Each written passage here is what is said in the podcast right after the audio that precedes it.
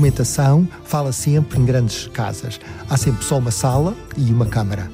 Casa de jantar é uma coisa de finais do século XVIII come-se em qualquer sítio, normalmente. A sociabilidade, essas relações da família não existiam. O rei comia sozinho, a rainha também na, no, na câmara ou no quarto. A sala, é engraçado que o Dom Duarte diz, faz uma definição, diz que a sala é onde entram todos, os que não são assassinos, não é bem assassinos, enfim, as pessoas todas com, com um mínimo de, de, de, de direitos. E nós percebemos que é um sítio quase público. Por exemplo, quando nós vamos a Sintra, Palácio de Sintra, a Sala dos Cisnes, realmente aquela sala é autónoma. Aliás, sabemos pela documentação que os reis emprestavam a sala para cerimónias da própria Câmara.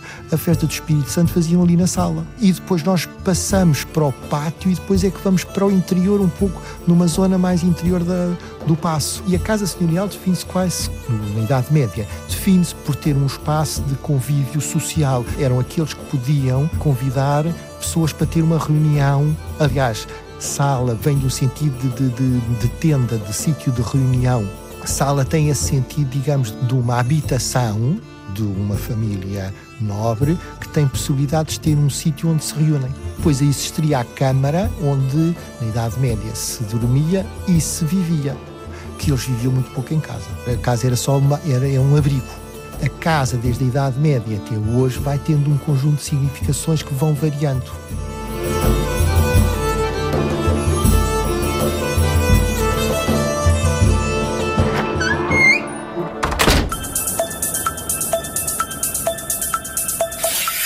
Papéis interpretaram as casas ao longo da história? O sótão tem a ver com o nosso uh, com o imaginário. Como se organizaram e com que fins? O resto de chão e muitas vezes a cava, as caves, são escuras. É o inconsciente, é aquilo que está escondido. Haverá uma alma das casas? Perceber a casa dentro, na sua estrutura, percebê-la. Como se preservam os edifícios senhoriais? Saber onde é que está o dano, como é que é o dano, como é que nós podemos reparar, preparar a construção para o futuro os prédios históricos. O património é um elemento muito importante para nos organizarmos no mundo e perspectivarmos o nosso próprio futuro. Que conhecimentos novos trazem a ciência e a tecnologia à reabilitação. Por exemplo, em tablets, para visualizarmos as nossas construções, etc.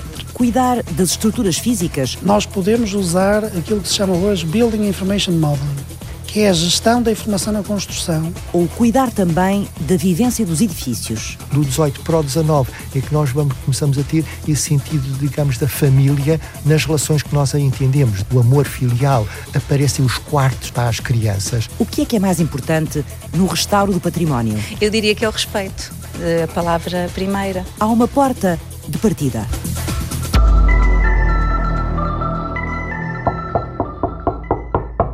Porta da Escola de Engenharia da Universidade do Minho.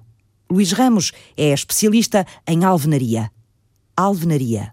É uma das técnicas construtivas. Existem as construções em betão armado, as construções metálicas, as construções de madeira, mas também existem as construções de alvenaria, que os nossos edifícios, os mais antigos que nós conhecemos, foram todos construídos em alvenaria esses elementos construtivos têm funções de dividir, de fechar as nossas construções, mas também têm as funções estruturais, de suportar as, as cargas, as ações a que os, os edifícios são sujeitos. E o que é que o engenheiro civil investiga nos edifícios de alvenaria? Comecei a estudar métodos de inspeção e diagnóstico desse tipo de construções, muito ligadas às construções antigas, às históricas, explorar os métodos menos invasivos para essas construções, como as construções eh, de valor cultural e histórico são muito importantes para nós, é? todos nós sabemos que fazem parte do nosso legado, mas também atraem muito turismo, fazem parte já da nossa economia, nós precisamos de as preservar e uma forma de as preservar é conhecê-las como é que elas são. Qual será a pergunta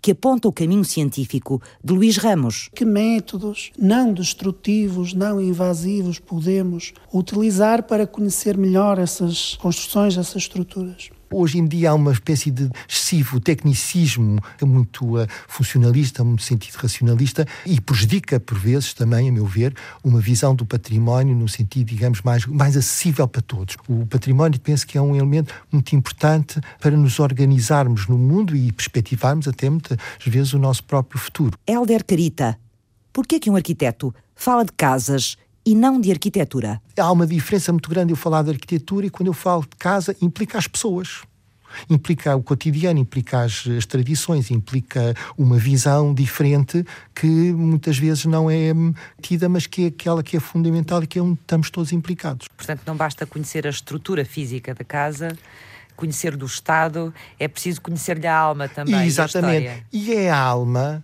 tem graça aqui buscar essa palavra, que é muito importante, porque o restauro devia ser muito organizado em relação a preservar a alma, não o, não o físico. Nós caímos muito no físico e depois há regras pseudo, ao meu ver, pseudocientíficas, eh, de preservação, quando muitas vezes a questão fundamental é conhecer muito bem e querer o melhor para.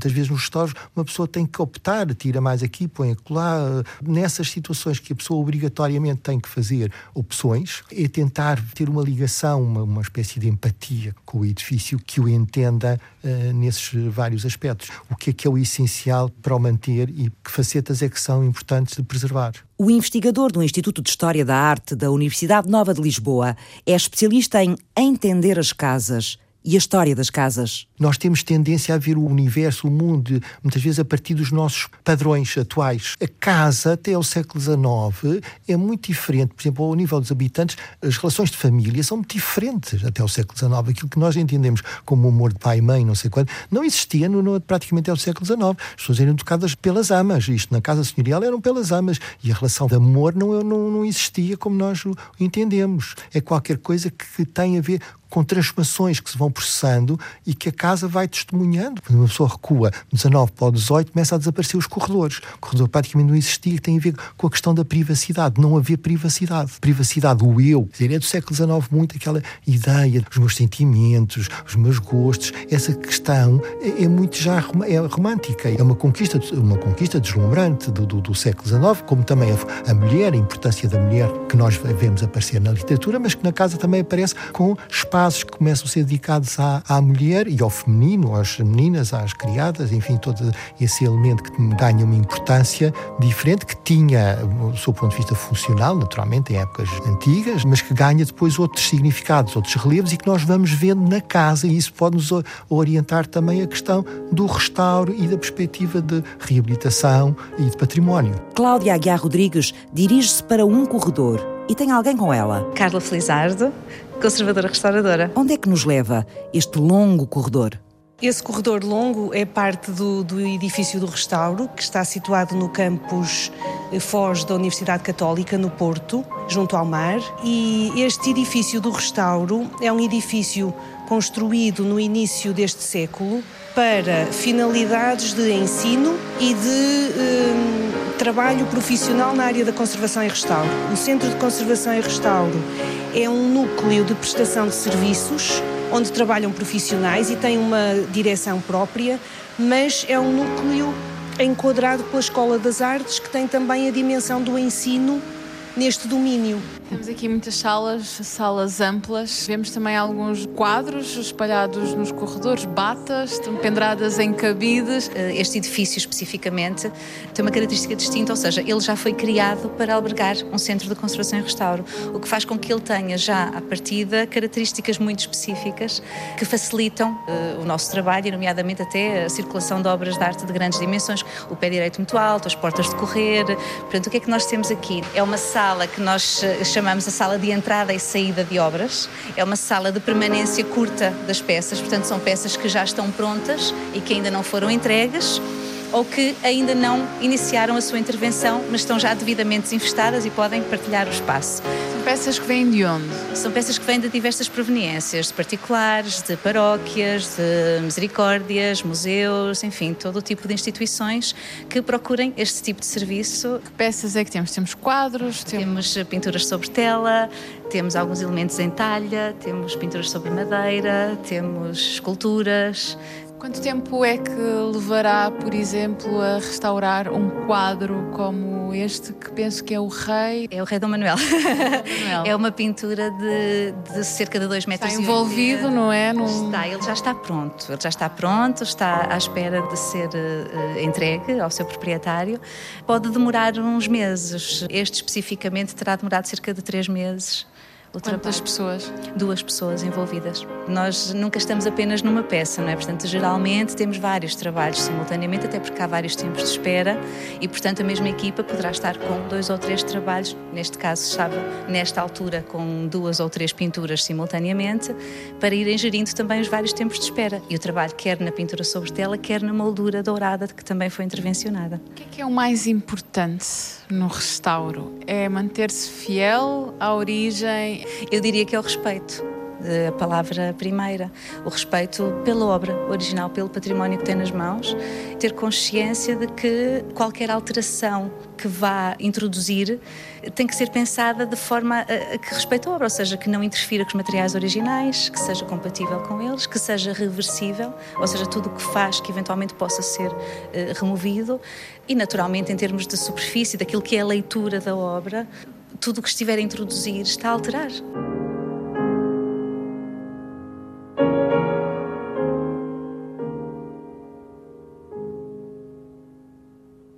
De onde lhe vem o primeiro sentido de património? Helder Carita? Olha, começa um bocadinho com o Santos Simões, um grande historiador português, e eu ainda estava no Colégio Militar, tive uma autorização especialíssima, isto de anos 60, a ir à Gulbenkian assistir a um conjunto de palestras que era o Santos Simões que dava sobre a azulejaria. E, hum, e acontece que eh, ele, no final das, das palestras, pediu uma observação, e eu, na observação, fiz uma crítica uma crítica, achava que os, os exemplos eram todos muito uh, excepcionais e eu no dia a dia, no meu cotidiano, não encontrava referências para continuar os meus estudos. E ele brincou imenso na última palestra que tivemos na Gulbenkian, que chamávamos o General. Oh, o General, tenho que falar consigo. E a partir daí, de uma certa maneira, orientou muito uh, uh, estudos meus. Foi um testemunho para mim de, de, um homem ainda numa tradição muito renascentista de cultura e, e que me abriu realmente muito as perspectivas sobre o património e num sentido alargado, património em termos da nossa própria, a nossa história, a história de todos, a história das pessoas. O arquiteto historiador, apaixonado pelo património, sabe que vamos confundir casa senhorial com solar. Solar vem de solo, era o, a origem, o sítio da família. As famílias vinham, os Mel vinham do lugar de Mel, ou os Sousas do lugar de. e as pessoas tinham um solar nesse lugar. Ou palacete com passo. Eram casas de família, não é de uma, de uma pessoa, é de uma geração, de uma linhagem elas tinham essa representação. Eram feitas para existirem durante séculos. O palacete, na sua essência, na sua expressão, na sua forma, é uma manifestação do indivíduo, de alguém que fez uma grande fortuna, alguém que construiu. E claro que está muito mais ligado ao romantismo, ao século XIX e a uma outra maneira de, de estar é um na certo sociedade. individualismo e uma ascensão da burguesia também. Exatamente. Estas palavras têm nuances quando dizemos um palacete, ou um passo, ou um palácio, ou uma casa nobre, são nuances que têm significado e que nos ajudam também a entender realmente depois E que uma... historicamente têm enquadramentos diferentes. Exatamente. É? Mas o importante para o investigador é que sejamos capazes de apreender o fio condutor das casas, da história das casas, e que saibamos sentir como esse fio se entrelaça no novelo da história humana, da organização social de cada época, da economia, das crises, da cultura e da estética, da forma de pensar, de sentir e de viver que a humanidade foi atravessando desde a Idade Média, quando Dom Dinis, por bem, decidiu que os documentos deixavam o latim e passavam a ser escritos em português. Abriu-se então um mundo novo para conhecer a vida das casas. Ainda temos, Helder, bons exemplos de edifícios senhoriais da Idade Média? Temos um caso que é um caso mesmo ao nível da Europa, excepcional, que é Sintra. O Palácio Nacional de Sintra é um caso excepcional, digamos, de um edifício que vem da, da, da Idade Média e que mantém uma atualidade vivencial. A maior parte dos, edifícios, grandes casas, transformam-se completamente, com, sobretudo com o século XVII e XVIII, e um, o Palácio de Sintra mantém uma espécie de, de atualidade que permite que os reis vão, durante séculos, vão para lá no verão tinha qualidades em si, vivenciais, que lhe permitem que a família real vá sempre fazendo pequeninas obras, não entrando como outros palácios que nós vemos, por exemplo, Leiria, que é também século XV, ao longo do século XVII, XVIII, entra em, em, praticamente em ruína e depois é praticamente todo quase restaurado no, nos finais do século Exato. XIX. E quando são grandes restaurações, então temos elementos contemporâneos muito mais fortes, não é? Exatamente. E mais os... e, e depois já é dúbia muitas vezes as interpretações, aí começamos a entrar em questões muito complicadas. Imagine que nós, quase sem tocarmos num objeto, conseguimos retirar dele propriedades na realidade temos que tocar, às vezes temos que extrair pequenas amostras desse objeto para conhecer as suas propriedades, mas o objetivo principal é esse. De uma forma não invasiva, conseguirmos retirar a informação dele e depois podermos concluir eh, sobre o seu estado de conservação, sobre as suas propriedades mecânicas, sobre a sua durabilidade e por aí fora. Luís Ramos dedica-se a estudar novos métodos para medir o estado de conservação dos edifícios antigos sem os agredir. Que ferramentas usa o investigador no Instituto de Sustentabilidade e Inovação de Estruturas de Engenharia da Universidade do Minho para conhecer a situação em que se encontra um edifício? Começando, por exemplo, com uma simples inspeção visual, que não é invasiva, com eh, métodos eletromagnéticos, com métodos acústicos, por exemplo, induzindo eh, ondas elásticas nas paredes da alvenaria, observando como é que é o comportamento dessa parede, observando a vibração natural das nossas construções, nós não sentimos a vibração natural das construções, mas elas vibram, e às vezes quando nós sentimos um veículo a passar na rua ou um, um pequeno tremor de terra, nós sentimos que a nossa construção vibra. Neste preciso momento, o edifício, o edifício onde nós estamos está a vibrar.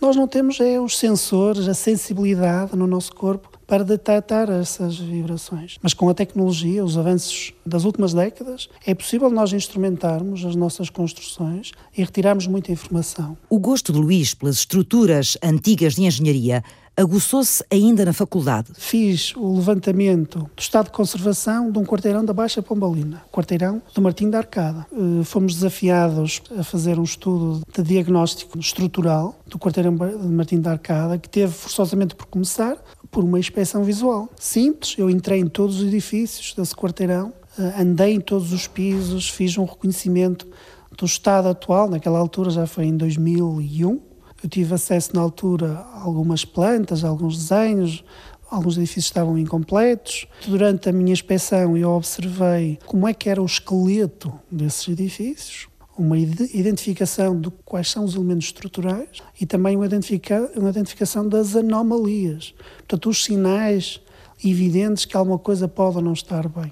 Com esse levantamento depois construí um modelo numérico, uma virtualização da realidade e, e, fiz várias simulações matemáticas sobre o comportamento estrutural daquele edifício. E, obviamente, passou por uma análise da segurança sísmica uh, daquele quarteirão. Uma aventura que manteve Luís Ramos na rota da preservação e engenharia dos edifícios antigos, até hoje. Ele é uma espécie de médico dos edifícios? Quando nós sentimos doentes, nós vamos ao médico. A primeira coisa que ele pergunta é o que é que o senhor sente? E nós respondemos. Portanto, ele está numa fase de é anamnese, portanto, é a recolha da informação. E por vezes manda-nos fazer alguns, algumas análises sanguíneas, etc. Não é? Ele recolhe a informação e depois, com a informação que recolheu, faz o diagnóstico e decide qual a terapia que vai aplicar. Que é o que o Luís faz também com os edifícios. Exatamente. E depois de aplicar a terapia, ele ainda vai ainda nos diz no fim, olha, o senhor daqui a um mês volte para sabermos os resultados. O que é que ele faz? Ele faz o controlo. Estas quatro fases, anamnese, ensaios, diagnóstico, terapia, digamos assim, depois o controle, é a metodologia que nós devemos seguir. Portanto, se não se chamasse engenheiro, chamava-se médico dos edifícios. E os edifícios estão sempre doentes? Têm sempre um grau de doença ou há edifícios que estão completamente saudáveis? O mundo não é perfeito. Qualquer edifício, mesmo que seja novo, quando é construído, apresenta logo alguns defeitos. Isso não significa que ele não é uh, útil ou não pode ser utilizado. Depois, com o passar do tempo, podem acontecer algumas anomalias. Os materiais deterioram-se com o tempo, nós podemos usar mal as construções, podemos sobrecarregá-las, aplicar excesso de carga, ou podemos descuidar e não fazer a manutenção adequada, e os problemas vão acontecendo. No início são pouquinhos, mas com o tempo podem se acumular e, a determinada altura, podem ser mais ou menos graves para as construções. Portanto, se nós não fizermos esta manutenção regular, como o nosso automóvel, se não fizermos as, as, revisões regulares, nós vamos ter problemas. Mais cedo ou mais tarde, nós vamos ter problemas. A nossa metodologia passará certamente por aplicar essa técnica, mas realizada de forma regular, recorrente no tempo, por ciclos, mantendo a informação atualizada das nossas construções.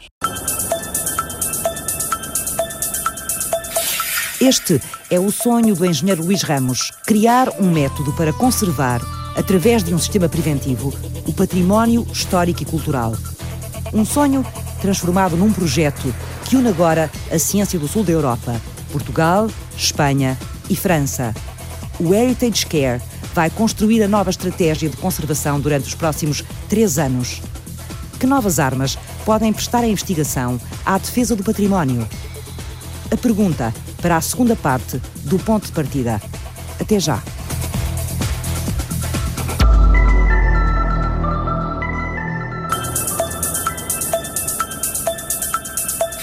Observar monumentos. Que lá se chama o Monument Watch. Lá, na Bélgica, foi onde Luís Ramos se encontrou com a ideia. Muito simples, muito prático, mas creio eu muito eficaz. Eles já tinham em prática estas ideias, já, já estavam a fazer há alguns anos. O investigador da Escola de Engenharia da Universidade do Minho quis pô-la também em prática, mas decidiu juntar-lhe as novas tecnologias. Um projeto inovador para conservar o património, o Heritage Care.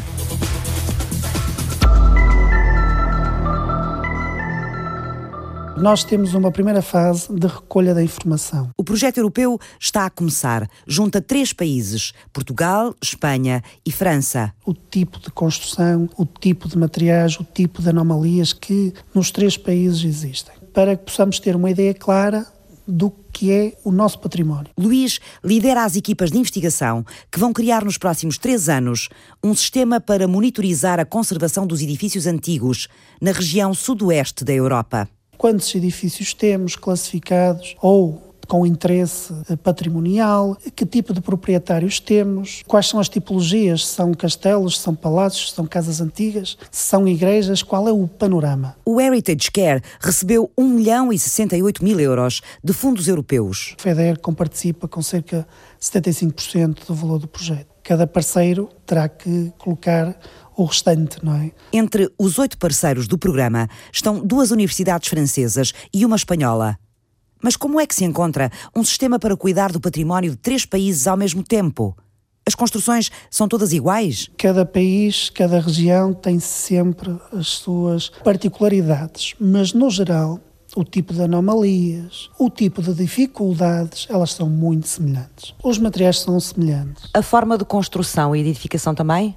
Poderá ter variações. Por exemplo, a construção pombalina é uma particularidade. Temos é que estar preparados para essas particularidades. Cada país depois vai dizer: atenção, nós temos aqui um conjunto de edifícios que tem estas características. Quem vier fazer o diagnóstico tem que ser sabedor, conhecedor destas características. Quando tiverem esse mapa do património, não vão poder aplicar esse sistema de gestão a todo o património que faz parte desse mapa e desse levantamento. Vão ter que fazer uma seleção ou não? Exatamente. Vamos definir qual é a percentagem de igrejas, qual é a percentagem de castelos ou de palácios ou de casas antigas que vamos utilizar. Na prática vão ter depois uma amostra, vão extrair daí uma amostra, não é? Nós decidimos que iríamos, pelo menos, implementar em 60 casos todos, divididos pelos três países.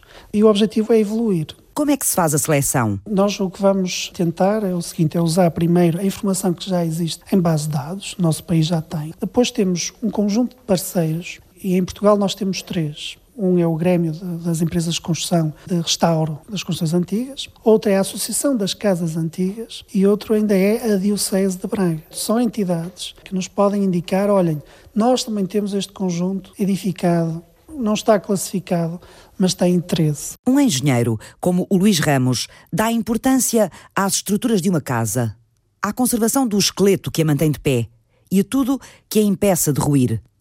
E um historiador da arquitetura a que é que dá importância um especialista em casas antigas na reabilitação de um edifício? Dou importância a tudo. É todo o conjunto, é todo esse, esse organismo vivo que vai funcionando. E é aí que depois é muito complicado fazer uma proposta, muitas vezes, de um restauro, porque vai tirar aqui, vai tirar. São as coisas que fizeram, que beneficiaram a alma e coisas que prejudicaram um bocadinho a alma. A alma da casa. Helder Carita não descura o princípio vital das habitações. Por que é que foram construídas de uma determinada forma ou com uma certa organização? E como é que evoluíram ao longo da história? Este olhar humanista sobre as casas senhoriais conta-lhe muito sobre a própria evolução humana. A minha ideia normalmente é tentar compreender a casa na, na, sua forma de funcionamento. Ir de um lado ao outro e depois voltar outra vez um bocadinho, enfim, perceber onde é que é, como é que se posicionava o social e o privado. Por exemplo, se uma casa do século XVIII, se era gabinete, este espaço o que é que era? Não, isto não era gabinete, ou oratório. O oratório às vezes mudou de sítio. Como é que era o quarto de aparato, o quarto dos donos da casa. É perceber isso, depois as suas relações com os interiores, com as cozinhas, com as funções. Já não há hoje, não há necessidade de casa dos moços, por exemplo, cá embaixo havia sempre vários quartos, de, chamados quartos de moços, eram os moços que tomavam conta dos cavalos, da, das cocheiras, do palheiro, tudo isso vai mudando para outras funções. Perceber a casa dentro, na sua estrutura, percebê-la.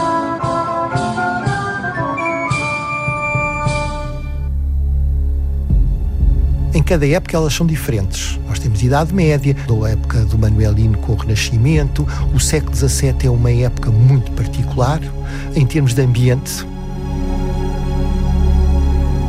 É uma época muito virada para dentro tem a ver com aquela pintura uh, escura que nós vemos muitos, uh, o chamado tenebrismo, um, os Caravaggio, tem a ver com um sentido muito interior, tem a ver com as nossas inquisições uh, na Europa e em Portugal. É uma época muito fechada para si, escura.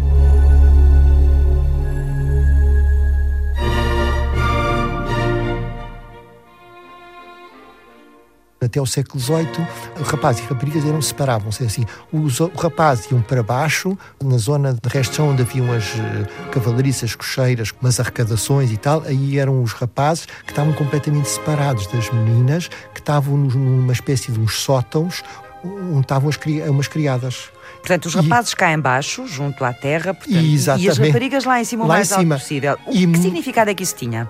Terra, mais ligação ao, ao ativo, ao, ao, ativo no sentido do movimento, e que tem a ver com o homem, com a guerra e com a ação e com tudo isso, e a mulher muito mais, no sentido, digamos, protetor, assegurar a bocadinho a um outro nível das coisas. Exato, o lado mais espiritual da Exa casa Um pouco, sim, também não queria dizer tão espiritual, de, o sensível do, dos... Exato. Mas é muito mais fácil cultivar ou ir cultivando uma criança a imaginação vivendo num sótão do que a quem vive junto das cavalariças que tem que lidar com a realidade mais dura todos exatamente, os dias. Exatamente, Daí vem as, a inspiração do feminino no século XIX que tem um sentido muito... Uh, que vai dar uma, vai dar uma importância enorme à, à arte, à literatura, tem a ver um pouco de esse. Exato, uh, mas também num certo recolhimento das mulheres, não é? Também permite-lhe uma distância em relação às coisas que o homem, a aproximação, perde muitas vezes na sua ligação com uma realidade muito imediata. Esse exemplo que me está a dizer faz-me pensar que as, as, casas, a forma como ela se organizava e as pessoas se organizavam também por dentro, dentro da casa, acabavam por contribuir para a sua própria formação e crescimento e para Sim, uma série de... e tem uma representação psicológica quase. Quando estava a dizer realmente o sótão tem a ver com o nosso uh, com o imaginário. Por outro lado, o resto de chão e muitas vezes a cava, as caves são escuras. É o inconsciente, é aquilo que está escondido. Escondem-se as coisas na cava. A cava é escura, onde há realmente relações que nós inconscientemente vamos transportando para a casa.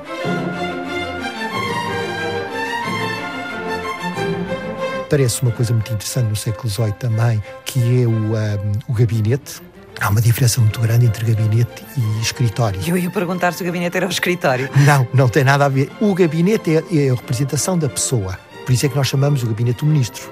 O escritório dos advogados. O escritório tem um ar muito mais de, de trabalho, mas de trabalho posterior, relações funcionais. O gabinete tem a ver com uma representação pessoal de uma pessoa falava-se do gabinete de uma pessoa, o gabinete da rainha. Há uma altura, a Dona Maria manda fazer, fazer obras de Salver na ajuda e há uma, uma carta sobre precisamente o gabinete da rainha, como é que deveria ser o gabinete da rainha, onde o gabinete tem um caráter muito pessoal. O, o escritório tem a ver mais com um mercantilismo, com mercadores, com lojas, ligado a um atendimento exterior. Mas há uma situação intermédia entre o 17 e 18 que é a casa passa a ter uma espécie de valor, a sofisticação. Nós falamos muito dos móveis do século XVIII porque é um, uma época muito sofisticada, mas ainda é, é um valor de representação de uma elite, não é pessoal. O século XIX depois é que há uma certa representação de valores no requinte, bom gosto, mas pessoais das pessoas. Sim, sim. Não há conforto no século XVIII. Não há ideia de conforto no século XVIII. É requinte. As coisas são sofisticadas e requintadas. Quer dizer que também não são então tão diferentes assim umas das outras. Nada. É engraçado que eu costumava dizer aos meus alunos que havia duas personagens em França famosas, que é a Madame du Barry e a, a Madame Pompadour. A Madame Pompadour era muito inteligente, culta, e a Madame du Barry, pronto, era uma coitadinha que era amante do rei, mas burra, enfim, pronto, ou sem cultura. E eu dizia que as casas dela, o que se sabe documentalmente, elas encomendam às mesmas pessoas e elas poderiam trocar de casa. em, no século XIX era impossível, porque aí já havia uma, um Portanto, fosso a enorme podia entre. entrar em casa das duas sem as conhecer, que não ia conseguir através da casa eh, Exatamente, conhecer reconhecer. aquelas personalidades. São as me... Elas recorrem-se aos mesmos grandes marceneiros, às mesmas... têm as mesmas tapeçarias, os mesmos móveis, as mesmas casas.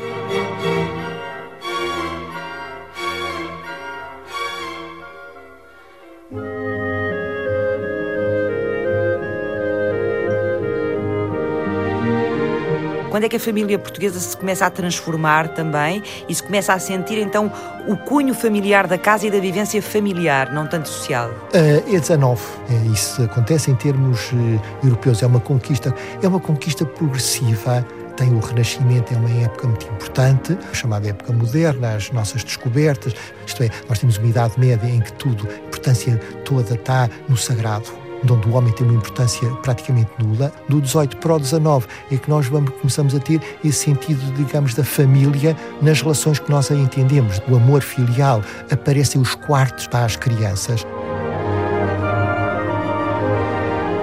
O palacete, se nós virmos o palacete, a casa nobre, o passo, normalmente são casas mais baixas e largas e enormes, assim, muito grandes, não é? E o palacete nós vemos um edifício também, mas normalmente às vezes um bocadinho mais alto, com um segundo andar. Temos um andar nobre e um segundo andar, que normalmente é o andar dos quartos. Aparece praticamente um andar com quartos, que já não é só o quarto principal, é o quarto dos filhos e, enfim, um conjunto de quartos que passam a ser muito importantes, que têm a ver com essa sociabilidade, eh, com até com a importância também do, do, do de um dia a dia mais uh, maior, digamos, já não é dormir. Uh, há uma história muito interessante que eu me lembro de uma carta de uma rainha no século XVI, dizia à filha, que a filha tinha se casado com a Salver com o rei de Espanha, a dizer que quando o rei saísse, para ela dormir com as quatro aias no quarto. O que nós vemos, elas todas umas por cima das outras a dormirem, uh, então, das qual privacidades. Era, qual era a intenção do Conselho da Rainha? Era porque não havia, ela nunca poderia ser acusada de ninguém que tivesse havido alguém que tivesse, um homem que tivesse entrado no quarto, porque estavam lá as, as aias todas. Quando Era uma reino... forma dela preservar a virtude dela. Exatamente, oficial, no sentido social. É capaz, a mãe era capaz de dizer para ela dormir com outra pessoa ao outro lado. Mas quer dizer, ali era uma questão de perspectiva social e de, de representação social. É não haver possibilidade de ninguém pôr em causa a honra. Ela dizia, dorme com as quatro ou cinco aias, dormiam todas ali.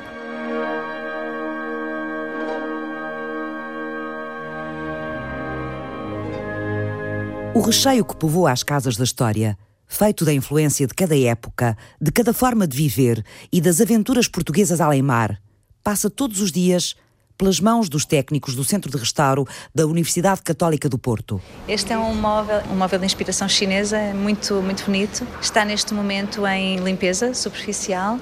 É um desafio porque é um móvel lacado, com dourados, já com intervenções anteriores, não muito bem feitas. Até porque riscaram a superfície lacada. Estamos agora a tentar eh, limpar sem retirar também esta patine que tem e que nós não queremos perturbar, porque ela faz parte da, da, execução da peça. Queremos apenas tirar as intervenções realizadas anteriormente e depois tentar uniformizar a leitura e, sobretudo, esta superfície arriscada. Cláudia Aguiar Rodrigues segue os passos e a arte das mãos da conservadora e restauradora Carla Felizardo. Aqui temos um. É uma bandeira processional está a iniciar a sua, a sua intervenção, portanto, neste momento estamos a tratar os rasgões que tem e a fazer este reforço com tule na superfície para reforçar toda, toda a estrutura. Se calhar a, a colega poderá explicar melhor. O grande desafio desta peça, sobretudo, é porque ela encontra-se realmente em um bocado de mau estado.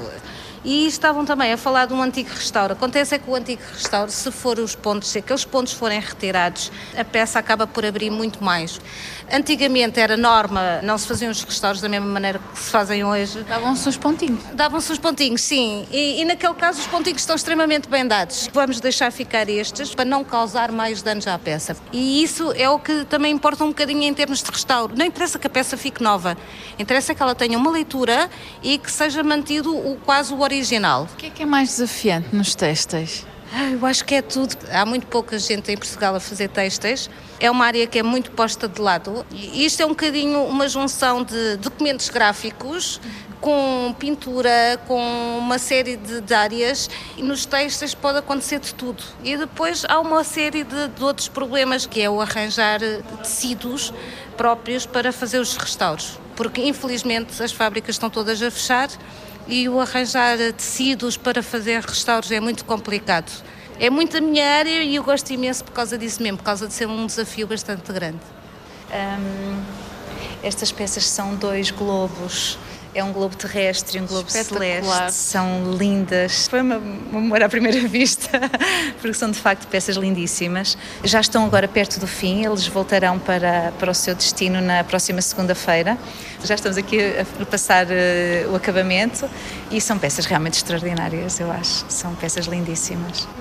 Nós temos já em curso as atividades com vista ao desenvolvimento de toda a plataforma de informação que irá suportar todo o registro de informação relativo ao património, elementos estruturais, etc., de cada edifício intervencionado ou uh, monitorizado. No Centro de Computação Gráfica da Universidade do Minho, Luís Almeida coordena todo o trabalho de suporte digital ao projeto Heritage Care. O desafio aqui é essencialmente perceber as necessidades, entender bem as necessidades de quem vai ter que fazer as análises nos edifícios no terreno e transpor essa informação para uma plataforma, para uma aplicação, para, ou para um conjunto de aplicações que possam ser utilizadas de uma forma útil pelos técnicos no terreno. Por exemplo, utilizando tablets no terreno, um conjunto de aplicações com um determinado tipo de sensores ou dispositivos de visualização, se pensarmos, por exemplo, na terceira fase, portanto, na fase mais avançada, é em visualizar a informação utilizando técnicas ou tecnologias de realidade aumentada que permitam visualizar a informação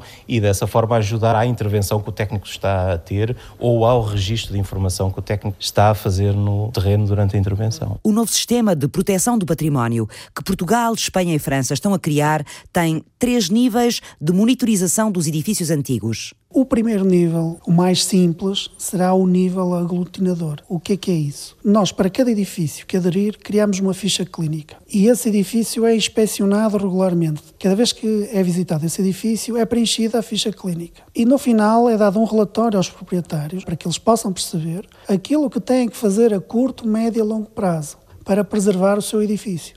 Passado algum tempo, volta outra vez a ser realizada uma nova inspeção. Há uma comparação direta entre o antes e o depois. Como é que estava a construção no passado, como é que está atualmente, se o proprietário conseguiu fazer aquelas recomendações, se teve dificuldades, porque é que teve, e depois é feito outra vez outro relatório e é dado ao proprietário. Luís Ramos coordena o Heritage Care. Passamos para o segundo nível? Essas fichas clínicas são gravadas numa base de dados, numa plataforma de gestão. Se nós utilizarmos, por exemplo, os drones para fazer um levantamento com fotografias, se tiver eh, um levantamento a laser da informação geométrica de todos os elementos, se existirem já alguns dados da construção, nós podemos associar, aglutinar essa informação na tal plataforma de gestão. No terceiro nível e mais complexo, que é só para algumas construções, nós podemos usar aquilo que se chama hoje Building Information Modeling que é a gestão da informação na construção de forma computadorizada.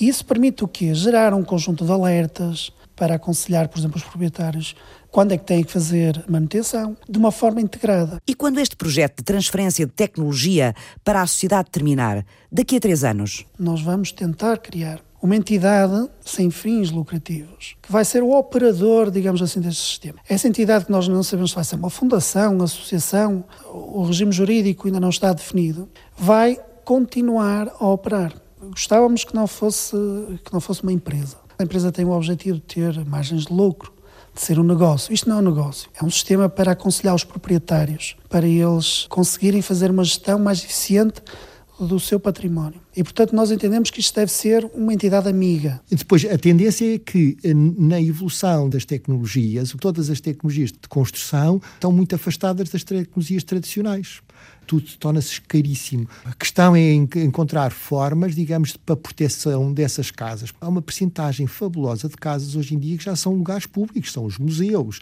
são câmaras. Houve muitas dessas casas passaram domínio público e isso é um valor incontestável da casa senhorial. Agora, para as manter, nós temos que encontrar também novas funções que têm sido propostas.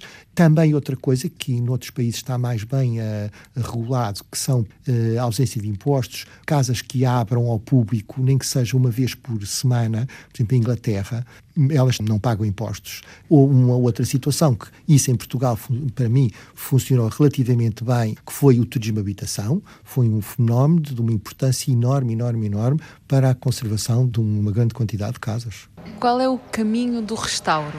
Qual é o futuro do passado? Aquilo que eu espero é que uh, esta nova geração se volte a interessar pelo passado. Nós vivemos numa era muito rápida, muito tecnológica. Eu gostava que a nova geração, que a geração dos nossos filhos, recuperasse este gosto pelo passado, este interesse. Sem passado não há futuro. A nossa identidade, nós vimos de algum lado. Aquilo que eu desejo é que esta área não, não desapareça, que continue a haver interesse, que continue a haver um caminho, que continue a haver respeito pelo passado e por aquilo que nos ficou do passado podemos ir já aqui a esta sala. É a sala onde fazemos os tratamentos de conservação e restauro de pintura.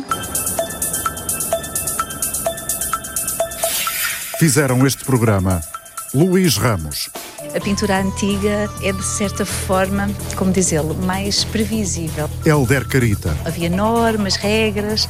De repente, com a modernidade, aparecem todo o tipo de materiais. Luís Almeida. Em termos da conservação dessas peças, é um desafio completamente diferente. Carla Felizardo. O quadro está voltado, eh, se calhar para os ouvintes entenderem, está voltado com a superfície para baixo. Estamos a tratar, neste momento, a trabalhar no reverso. Laura Castro.